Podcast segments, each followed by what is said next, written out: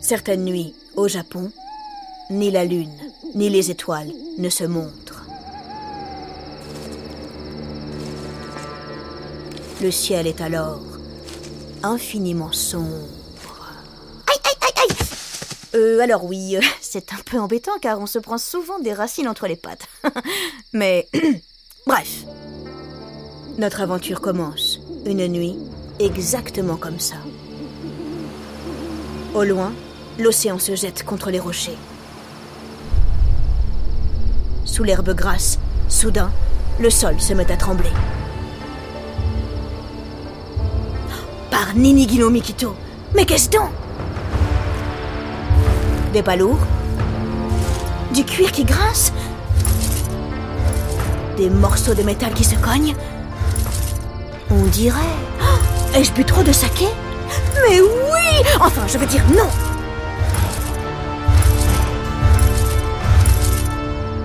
C'est une armure. À vue d'oreille, elle est extrêmement lourde et donc très ancienne.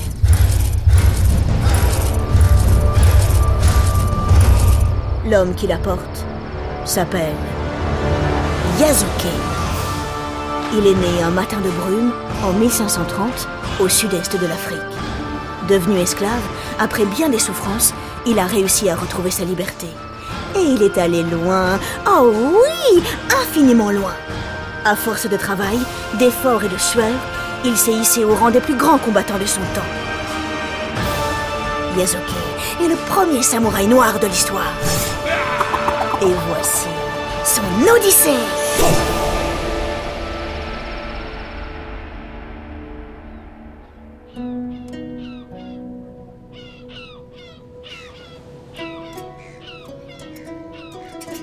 Tous les matins sont splendides dans ce fabuleux pays qu'on appelle le Mozambique. Cette longue bande de terre, bordée par l'océan Indien, au sud-est de l'Afrique, est un véritable trésor. C'est ici, il y a près de cinq siècles, que commence la vie de Yasuke. Il fait partie du peuple Makua. Les Makua sont d'impitoyables guerriers et d'habiles pêcheurs. Ils savent manier la lance et le harpon. Vers l'âge de 12 ou 13 ans, chaque garçon doit accomplir un geste fort pour prouver son courage, son adresse, sa détermination. C'est au tour de Yasuke de faire ses preuves. Demain, avec son oncle, il ira pêcher le dugong. Le dugong? Oh, pétard C'est loin d'être un mini poisson. Cette drôle de créature des mers pèse dans les 500 kilos. Et puis, l'animal est puissant, violent. L'approcher est terriblement dangereux.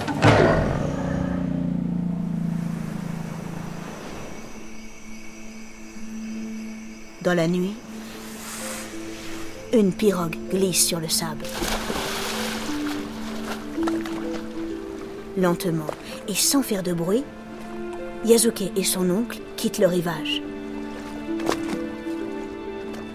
Au large, la mer est infiniment calme. Soudain, un bruit étrange attire l'attention de Yasuke. Il s'approche. C'est un dugong en train de mâchouiller des algues. Vite Le jeune garçon s'empare de son harpon. Mais purée Tétanisé par la peur, il se fige Vas-y, Yasuke Vas-y Trop tard L'animal retourne dans les eaux sombres de la mer, en donnant au passage un gros coup dans la pirogue. Yasuke tombe par-dessus bord. Le dugong ne compte pas en rester là. Il le croque à la cuisse gauche, puis il l'entraîne dans les profondeurs où il le fait valdinguer dans tous les sens. Sous l'eau, Yasuke donne des coups, il crie, il étouffe Enfin, la bête décide de lâcher sa proie. Pétard, c'était moins une Yasuke, avec l'aide de son oncle, regagne la pirogue, puis le rivage. Le pauvre a la jambe bien amochée. Impossible de bouger, il doit rester couché. Ah Satané du gong Yasuke, pourtant, garde son calme. Les blessures, le danger, tout ça, il est habitué. Les bébêtes fougueuses ne sont pas les seules menaces qui pèsent sur la vie des Makua. Et il y a pire, bien pire. Il y a les hommes blancs. Depuis quelques années, ils arrivent du Portugal, chaque fois plus nombreux, pour capturer les Makua. Ils les emportent ensuite sur leur bateau pour les vendre comme esclaves. Yazuki les déteste tous. Ah, s'il pouvait en zigouiller quelques-uns, il serait le plus heureux des humains. Oui, le jour où il croisera leur route, il se battra s'il le faut, jusqu'à la mort. Depuis qu'il est enfant, il en a vu des cousins, des amis, des oncles disparaître tout d'un coup pour ne jamais revenir. Alors évidemment, il en a gros sur la patate. Comme tous les jeunes garçons de son village, il est extrêmement prudent. Il connaît la consigne. Ne jamais se déplacer seul. Toujours rester groupé. Les semaines, les mois passent. Yazuke, enfin, guéri. Youpi Il peut repartir à la chasse. C'est un petit matin clair. Le soleil est en train de se lever. L'aube est bleue, elle est rose, elle est jaune. Yazuke et ses camarades s'éloignent du village. Notre héros a le cœur qui fait boum La chasse, il adore A désormais 14 ans, c'est un garçon immense, musclé et extrêmement vigoureux. Il court comme un guépard et bondit comme une antilope.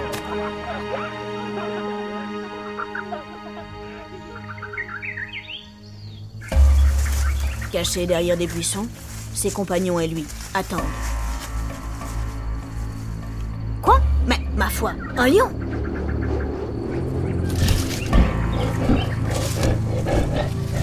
Ça y est, en voici un qui traverse la plaine.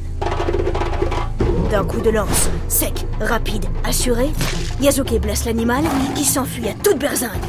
Vite, il s'élance à sa poursuite. Il est si rapide qu'il devance tous ses camarades. Sans s'en rendre compte, il vient d'entrer dans la jungle. Oh purée, il est désormais tout seul. Seul? Euh, non, pas vraiment. Un groupe d'hommes vient de surgir, d'on ne. Horreur, malheur, ce sont des trafiquants d'esclaves.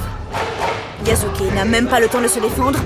Il s'effondre par terre, assommé par un gros coup de gourdin.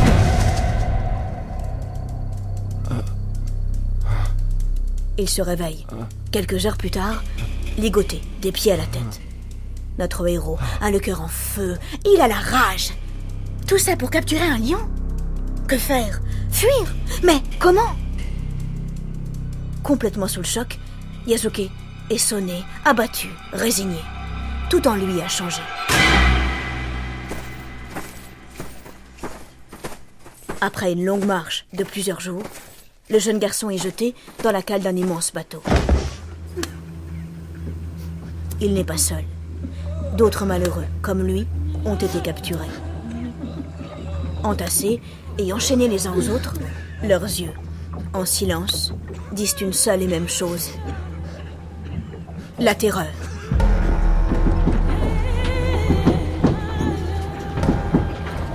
Le bateau, tout à coup, se met à bouger. Tous l'ignorent, mais il les emporte loin, en Inde, dans le port de Goa. En 1510, les Portugais, en quête de nouvelles richesses, ont conquis la ville et depuis, ils y vendent leurs esclaves.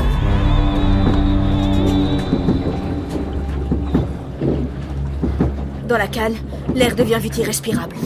Les pauvres prisonniers ont chaud, ils ont soif, ils étouffent. Alors, le matin, on les fait sortir sur le pont, sous les cris de quelques hommes blancs. Allez, respirez un bon coup. Eh, faudrait pas qu'on perde de la marchandise en route, hein? Yazuke prend le temps de les observer. Des blancs, il n'en avait jamais vu avant et, franchement, bah, c'était pas plus mal. Ma parole, mais ils sont horriblement laids. Leur peau est si pâle et leurs cheveux. Qu'est-ce que c'est que ces machins qui pendouillent? Sont-ils vraiment humains? Cet horrible voyage dure cinq semaines.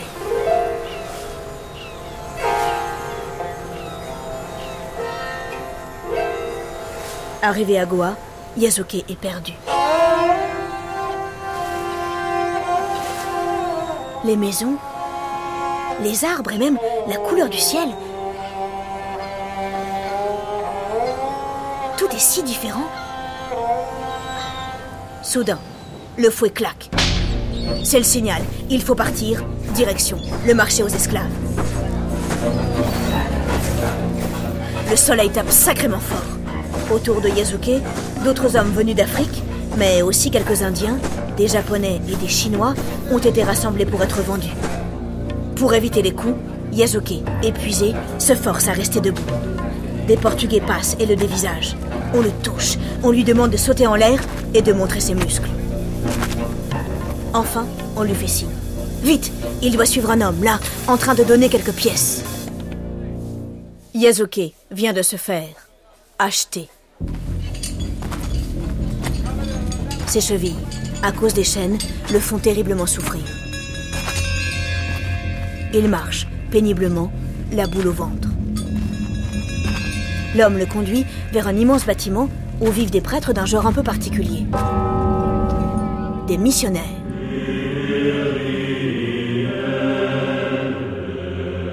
Ces bons hommes venus d'Europe ont traversé les océans pour convertir les habitants de la région à la religion chrétienne. La vie de Yasuke, désormais, leur appartient.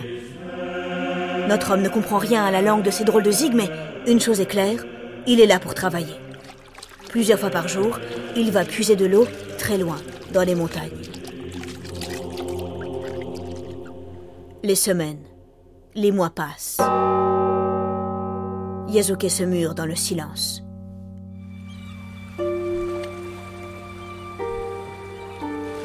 En 1574, le prêtre Alessandro Valignano fait escale à Goa. C'est pour lui le début d'un grand voyage qui le conduira jusqu'au Japon. Entre les pirates et les bandits, waouh La route est sacrément dangereuse. Alessandro a besoin de protection. Yasuke est choisi pour l'accompagner. Avant de monter dans le bateau, Yasuke s'arrête quelques secondes pour regarder ses chevilles. Au moins cette fois, je ne porte pas de chaîne aux pieds.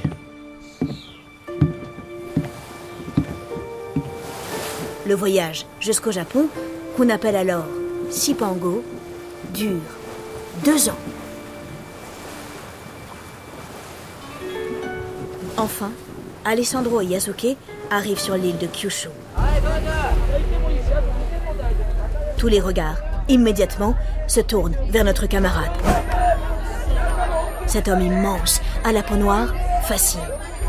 Les Japonais sont fous, ils perdent la tête. Certains vont même jusqu'à le toucher pour se prouver à eux-mêmes qu'il est bien réel. Bien sûr, son physique est très impressionnant, mais en réalité, le trouble vient d'ailleurs. Une force étrange et mystérieuse se dégage de lui. Au service du prêtre Alessandro, Yasuke reste un esclave, mais il est plus libre qu'à Goa. Il est mieux nourri, mieux vêtu. Il peut se déplacer et il n'a plus à aller puiser de l'eau. Il revit. Ses yeux, de nouveau, s'animent. En mars 1581, Yasuke accompagne son maître dans la ville de Kyoto. Son arrivée vire l'émeute. Certains Japonais font des centaines de kilomètres pour venir le voir. Où qu'ils se rendent, la foule surexcitée se presse. Même le daimyo Nobunaga, un seigneur extrêmement puissant, demande à le voir. Nobunaga est un guerrier féroce, connu pour être capable du pire et... Oui, euh, non, en fait... euh, surtout du pire. Dans sa jeunesse, on l'a surnommé Bakadono, le seigneur fou. C'est dire. Ouh, je me demande bien comment cette rencontre va se passer.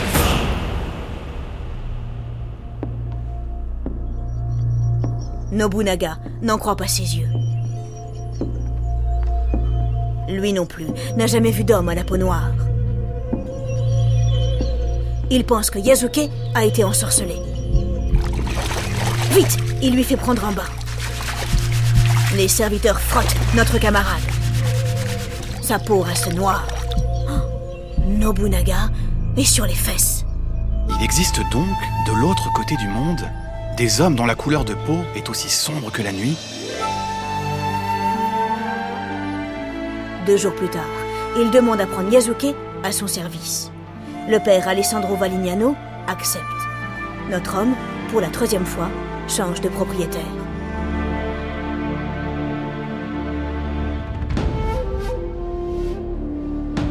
Nobunaga est très impressionné par cet homme chez qui il reconnaît tout de suite un immense courage. Yasuke a l'âme d'un grand combattant. Sans attendre, il affranchit notre héros. Par ce geste, il lui rend sa liberté. Puis, il l'élève au rang des plus grands combattants de son temps.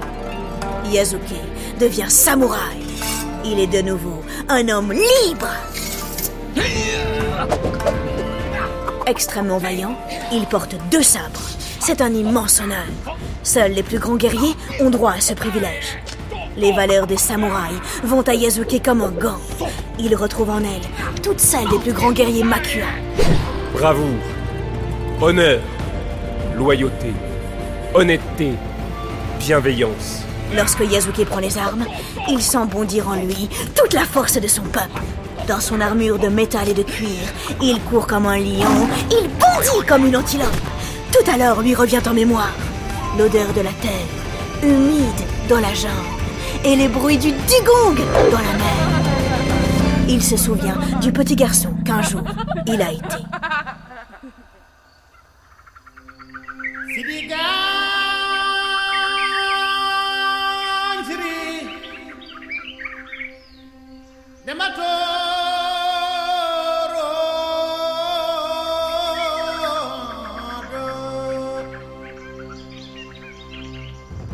Un matin de brume, dans les années 1530, au Mozambique, est né un homme au destin exceptionnel.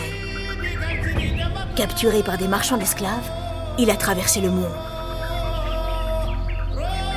Après bien des souffrances, il est devenu le premier samouraï noir de l'histoire. Son nom est Yasuke.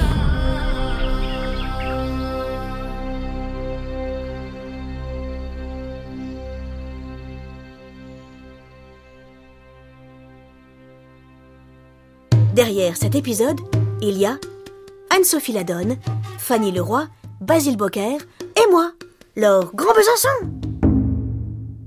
Les Odyssées est un podcast original de France Inter.